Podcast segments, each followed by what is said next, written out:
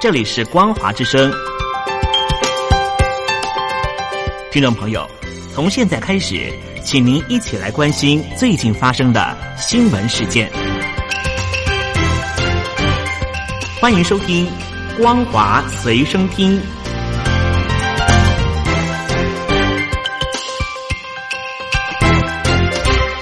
各位海峡两岸的听众朋友们，大家好！非常欢迎您收听今天的光华随身听，我是佑佳。在今天新闻，首先我们来关切的是中秋节即将要到来，三军统帅蔡英文总统昨天呢视导空军及海军部队，并且与陆军彭防部的官兵会餐，卫冕近期任务的辛劳。蔡总统除了肯定国军坚守岗位、捍卫国家领空海疆，并且强调国军绝对是一支有能力也有决心可以捍卫国土、守护区域和平的钢铁劲旅。由于呢下周四就是中秋节，蔡总统呢也预祝国军官兵佳节愉快，因为有大家的坚守岗位，国人才能够安心的过节。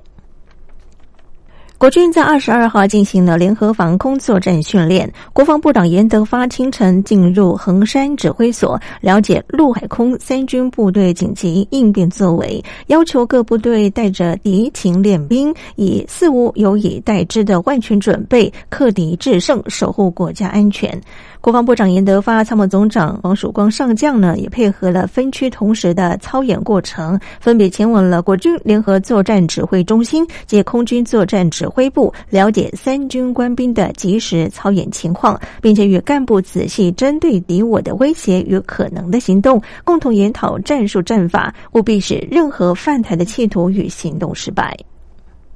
在大陆消息方面，我们看到的是。共军东部的战区近日在微博张贴了“假如战争今天爆发”大内宣传影片，十足的挑衅。但是呢，近期网络上面则是疯传一段共军在车上痛哭的影片，据传是刚刚征召的新兵，多半呢都是被送往了中印边境的前线，在告别家人之后呢，大哭了一场。综合媒体报道，网络上面近期流传了一段多名年轻的共军身穿红色背带。在巴士上痛哭，唱着军歌《军中绿花》的影片，引发了外界的热议。这群军人将被送往近期军情比较紧张的中印边境的战区。就有网民调侃说：“中共不是很爱打吗？哭什么呢？”报道指称，中印边境冲突仍然是没有缓解，中共军机却是频频扰台，甚至呢逾越了海峡中线，还发布了“假如战争今天爆发”的影片进行挑衅。但是呢，网络却疯传中共的新兵痛哭的影片，完全是打脸中共。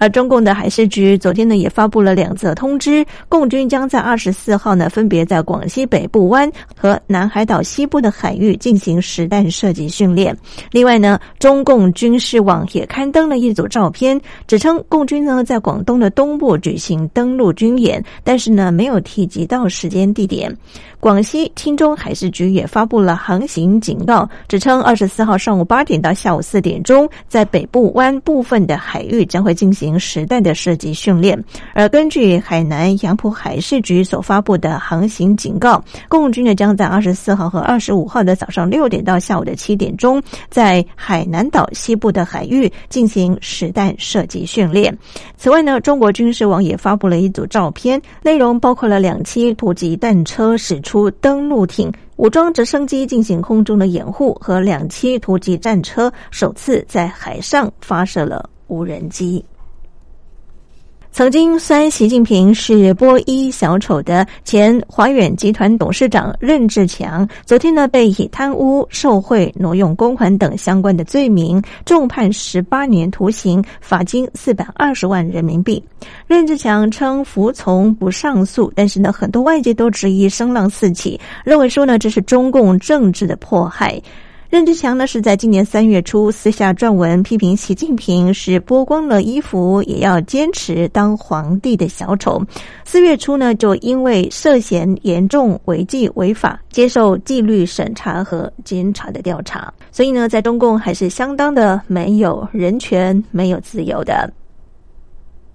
另外，我们看到了中共官媒央视最近出品了《最美逆行者》的系列节目，被称为是官方主导的抗疫电视节目。这个电视剧呢是以大陆新冠疫情为背景，但是呢剧情涉及到歧视女性，遭到炮轰。网络评分更因惨不忍睹而被关闭。根据相关的报道，节目共有十四集。第一个单元从逆行当中，一家公车公司呢成立抗疫运输队，但是呢报名的职工全是男性的员工，女性呢则是以有困难为由婉拒。在主管鼓励并且要求是不是女同志也出一个之类的情况之下呢，才有一名离婚的女员工报名。许多观众呢都在微博上面吐槽，认为说这个电视剧。只顾宣传正能量，却抹杀了女性在抗疫过程当中的贡献及它的重要性。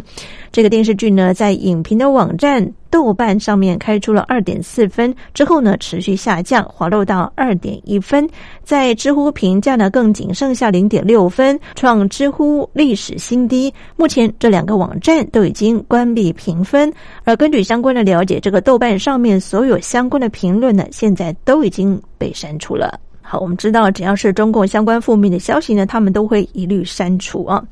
好，我们再来看到的是，受到全球暖化的影响，覆盖北极海的冰层大幅缩减。美国科学家二十一号表示，今年夏天的北极冰层覆盖值降到有记录以来的次低，而九月初海冰消融的速度呢，更是创上史上最快的速度，凸显了气候变迁正迅速的改变北极圈的样貌。而美国国家冰雪资料中心呢，也指出，根据卫星的影像，今年海冰。面积最小一天为九月十五号，约仅只有三百七十四万平方公里，这也是有记录的四十年以来海冰面积第二次低于四百万平方公里。北极冰层覆盖值最低记录是二零一二年，当时呢因为一场季末气旋风暴导致剩余的海冰解体，使得海冰面积呢只剩下三百四十一万平方公里。继续，我们看到是欧洲航太巨擘空中巴士集团二十一号宣布打造了零排放的机种，预计在二零三五年的时候呢将会问世，借此呢大幅的减少碳排放，降低商业飞行对于环境造成的负担与影响。而英国广播公司 BBC 呢，他们也报道，空巴公布名为 Zero 一的三种机型概念图，未来呢将会全数的采用氢气燃料。空巴执行长弗里。称呢，此为航太界的历史时刻，强调他们采用的是氢气作为动力的来源，可以大幅的减少气温与气体的排放，使商业飞行呢不再造成环境的负担。在东北亚国家当中，对于北极利益关注最深的莫过于中共。加拿大二零一一年的北极安全报告呢，就提到，当时北极理事会八个会员，像是美国、加拿大、俄罗斯，还有包含了瑞典、挪威、芬兰、丹麦、冰岛当中，除了俄国之外呢，都认为不适合与中共在北极问题上面进行相关的交流。那不止凸显了各国对于中共的不信任，同时呢，加拿大呢也在这份报告当中。明确的表达不赞成非北极国家加入北极理事会，获得了北极事务发言权的立场。而讽刺的是呢，尽管加拿大虽然说对于中共参与北极事务持怀疑的态度，但是呢，在学术和大众的评论当中，就普遍缺乏对中共可能威胁加国北极利益的实质讨论。这个部分呢，是因为中共不愿意明确的公布其北极的战略，其官方文件呢也没有明确的宣示。不过呢，我们。我们看到，根据二零一二年加拿大亚太基金会委托进行的民意调查显示，中共呢以大国崛起的方式扩大国际的影响力，已经让加拿大的民众相当的担忧。超过三分之二的受访者都认为说，中共全球影响力恐怕在未来十年内将会超过美国。三分之一的受访者认为说，美国的国力正面临下滑的趋势。在此同时，有高达三成的受访者认为说，中共是一个极为强势的国家有四成五的受访者认为说，中共的专制，三成七形容其败腐。另外有四成三呢称为他们是威胁，也让他们成为加拿大民众眼中最不友好的国家。甚至呢有三分之一的受访者都直言，中共参与北极事务，恐怕对于加拿大的利益非常的不利。以上就是为听众朋友整理的两岸相关新闻，感谢您的收听，祝福您，我们下次见。